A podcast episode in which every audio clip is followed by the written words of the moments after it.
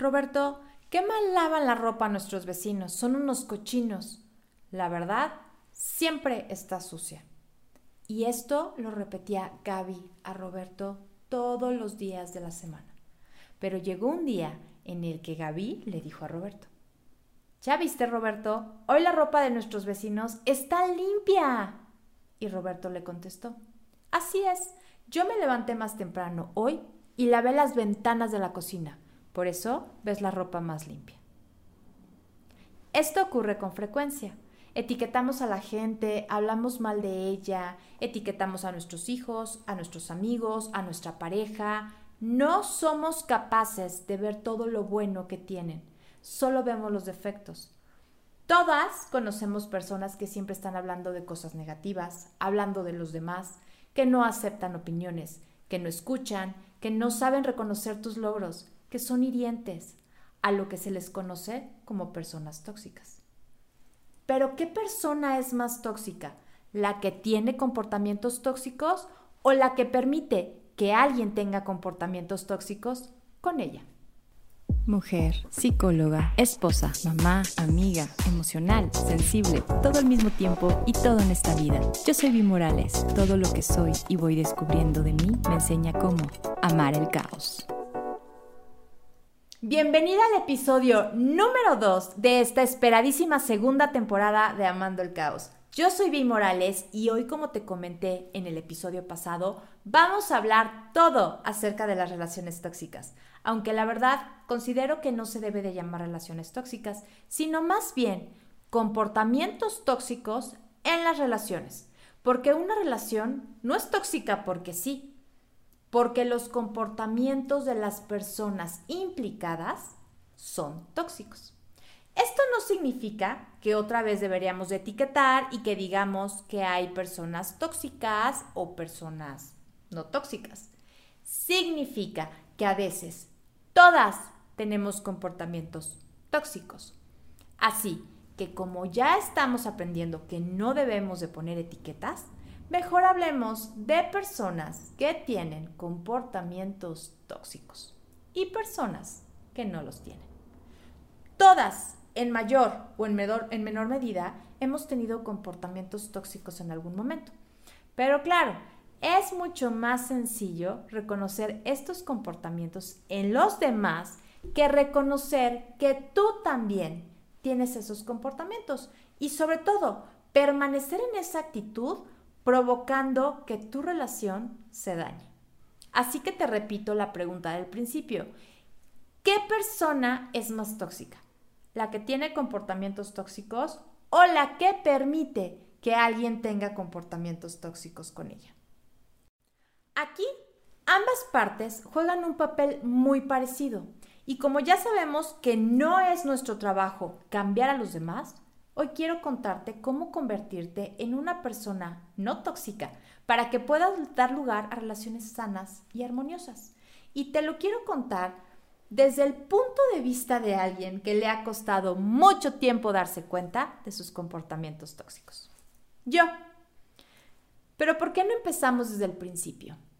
¿De dónde salen estos comportamientos tan tóxicos que llevamos a todas nuestras relaciones?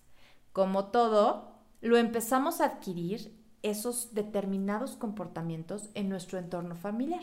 Es rara la familia que de alguna manera no existan este tipo de comportamientos tóxicos. Como estamos reconociendo que todas las personas tenemos estos comportamientos, en algún momento de nuestras vidas, nuestros padres no son la excepción, ni van a ser diferentes. Para empezar, la forma que tengan de comportarse entre ellos es lo más importante para que tú admitas como normales unos u otros comportamientos y los adoptes como tus creencias. Y antes de seguir, si tienes dudas de cómo se forman las creencias, acuérdate que en el episodio 14 de mi primer temporada ya lo platicamos. Pero bueno, sigamos. Si la relación de tus padres era de comportamientos muy tóxicos, es muy probable que repitas esos comportamientos y continúes el legado. Cuando las discusiones, los insultos, los chantajes y todos estos tratos son normales en casa, va a ser complicado que tú salgas de ella y te comportes de otra manera. Ahora, ¿cómo saber si yo tengo comportamientos tóxicos? Te voy a platicar un poquito de mi historia. En mi casa mis papás tenían una relación peculiar. Peleaban por todo. La relación se basaba en que si eran peleas pequeñas o peleas grandes, si se gritaban o se decían groserías, pero siempre estaba basada en peleas. Con esto, ¿cómo esperábamos que yo pensara que era una relación normal? Ya te había platicado que yo sufrí de muchas infidelidades por parte de mi primer esposo. Y yo era la psycho más psycho del mundo porque lo sabía y me dedicaba a revisar todo lo que fuera revisable. Y siempre, obviamente, encontraba algo. Pero bueno, hoy entiendo que él tenía estos comportamientos tóxicos, pero yo también, al permitirle que pasara una y otra vez, y yo basara mi vida en espiarlo y encontrar pruebas, y por supuesto pelear todo el tiempo, como había sido en mi casa, como yo había aprendido que era una relación normal. ¿Me entiendes por dónde voy? Y la cosa es que yo en ese momento pensaba que era la mejor pareja de todas, porque me convertía en la mejor víctima del mundo. Y entonces ahí está el circulito de nuestros comportamientos tóxicos.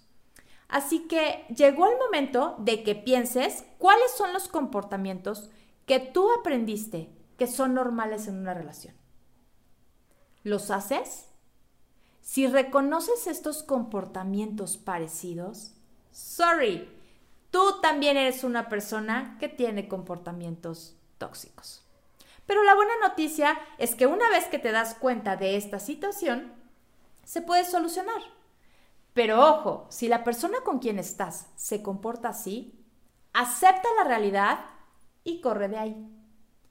Sí quiero aclararte algo, que ahorita estamos como enfocándonos en las relaciones de pareja, pero los comportamientos tóxicos se dan en todas las relaciones familiar, laboral, de amistad, etc.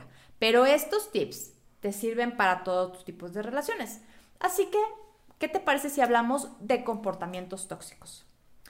La falta de amor propio es una. Si no te quieres, no te respetas. Por tanto, si no te quieres ni te respetas, difícilmente vas a atraer amor y respeto a tu vida. Cuando te dices palabras hirientes hacia ti, también es tóxico. Normalmente las palabras que usas contigo las usas con los demás. Es difícil que si eres una persona que se dice cosas bonitas, insultes a alguien. Del mismo modo que si no estás acostumbrada a insultarte a ti misma, no vas a permitir que nadie lo haga. Así que lo más importante aquí es que analices tú cómo te hablas. La manipulación es una herramienta muy poderosa que en las manos equivocadas puede hacer muchísimo daño. A veces es sutil que es de verdad difícil reconocerlo. Aquí entre nos, yo soy una manipuladora profesional. Ese es parte de mis, mis eh, comportamientos tóxicos. ¿Recuerdas? Te platiqué que soy la niña margarina. Y lo acepto. Y es algo en lo que tengo que trabajar mucho. Y como domino este arte y ya lo sé y lo reconozco, no permito que nadie me manipule. ¿Y tú qué tanto manipulas? Humillaciones o salidas de tono. Si tienes estos comportamientos o los sufres, ya seas en público o en privado, la toxicidad inunda tu relación y hay que hacer algo al respecto. Pero entonces, ¿qué hacemos al respecto? Esto es lo que a mí me funcionó. Primeramente debemos de reconocer estos comportamientos en ti misma. Si sientes que tienes una relación donde hay muchos comportamientos tóxicos, haz una pausa y observa cómo te comportas en esta relación. A lo mejor tu pareja tiene más comportamientos tóxicos que tú, pero desde el momento en que permites su comportamiento, tú también lo estás haciendo. Así que una vez más, te toca observar y analizar tu relación. Imagina que tu relación es la relación de tu hermana o tu amiga o tu prima. ¿Qué comportamientos tóxicos observas? Así que antes que nada, tienes que cambiar tú. Si te estás dando cuenta de tus propios comportamientos tóxicos, Olvídate de lo que la otra persona implicada está haciendo y pon el foco en cambiar tú. Cuando intentamos sanar algo, sabiendo que nosotras influimos enormemente en ese algo, la perspectiva del asunto cambia. Vas a sentir entonces que tienes el poder de sanar esa relación. No tienes que esperar a que la otra persona cambie. La responsabilidad está en ti. Tanto si es porque tienes que cambiar tu forma de hacer las cosas y tus comportamientos, como si es por el hecho de tener que atreverte a romper con los comportamientos de tu pareja. La mayoría de los hombres lastimados que tienen comportamientos tóxicos muy dañinos, solo ellos pueden cambiar su propio comportamiento encontrándose a sí mismos. Igual que tú. Y tú tienes que entender que en esta vida solo puedes procurar tu propia felicidad. Es posible tratar de ayudar a tu pareja, tratar de hacerlo cambiar, brindarle tu apoyo, pero si él no ve ni acepta que tiene un problema, no hay nada que hacer. No tienes por qué quedarte a pagar los platos rotos de nadie. Nosotras creemos que con nuestro amor podemos cambiar lo que sea. Mala suerte para nosotras, pues ni con las mejores intenciones conseguiremos que una semilla se vuelva flor si ésta no quiere hacerlo. Llámalo libre albedrío, naturaleza, como tú quieras, pero ni tú ni yo, ni siquiera el psicólogo más experimentado puede cambiar el comportamiento de alguien que no quiere hacerlo. Por eso, por favor, pon límites. Define qué comportamientos estás dispuesta a permitirte a ti y por lo tanto permitirle a los demás y cuáles no. Piensa qué tipo de persona quieres ser con los demás, qué relaciones quieres tener y actúa en consecuencia. Pon los límites necesarios para que las relaciones tóxicas o los comportamientos tóxicos en las relaciones vayan desapareciendo. Aprende a decir no y a manifestar lo que deseas desde el amor.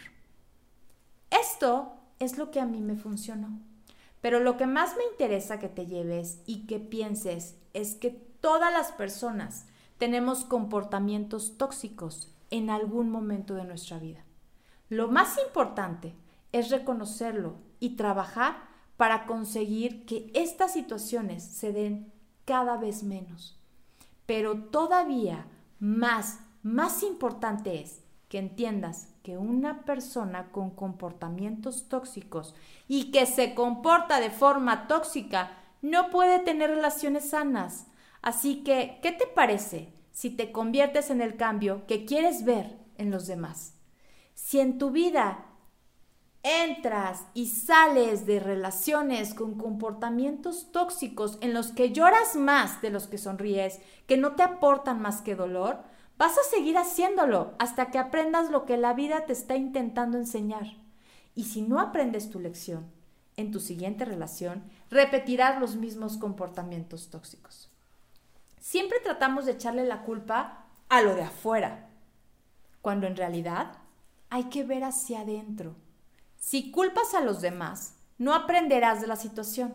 Cuando una relación te está haciendo llorar, observa y analiza tu comportamiento y cámbialo. Si a pesar de tus cambios las cosas no mejoran, retírate. Porque puede ser que esa persona tenga más cosas que sanar que tú. Pero siempre empieza con lo que está en tus manos, lo que tú puedes cambiar, hacer para cambiar esa relación desde dentro de ti. Lleva tiempo, lleva esfuerzo, pero se logra. La relación que tienes contigo misma cada vez va a ser más y más sana y lo verás reflejado en tus relaciones con los demás. Y si tu relación contigo misma es sana, ¿cómo crees que será todo lo demás en tu vida? Contéstate tú misma, porque siempre estás a una decisión de cambiar tu vida. Y después de todo esto, cuéntame, ¿cuándo has notado tú que te vuelves esa persona medio tóxica? Cuéntamelo todo. Te agradezco como siempre tu tiempo y espero que te haya ayudado. Y si conoces a alguien que necesite escuchar esto, compártelo. Te recuerdo mis redes sociales para que me sigas, Amando el Caos, guion bajo en Instagram, Amando el Caos en Facebook y mi mail es amandoelcaos.gmail.com para lo que necesites y sigamos en contacto. Espero tus comentarios. Yo soy Vi Morales y esto fue el segundo episodio de la segunda temporada de Amando el Caos.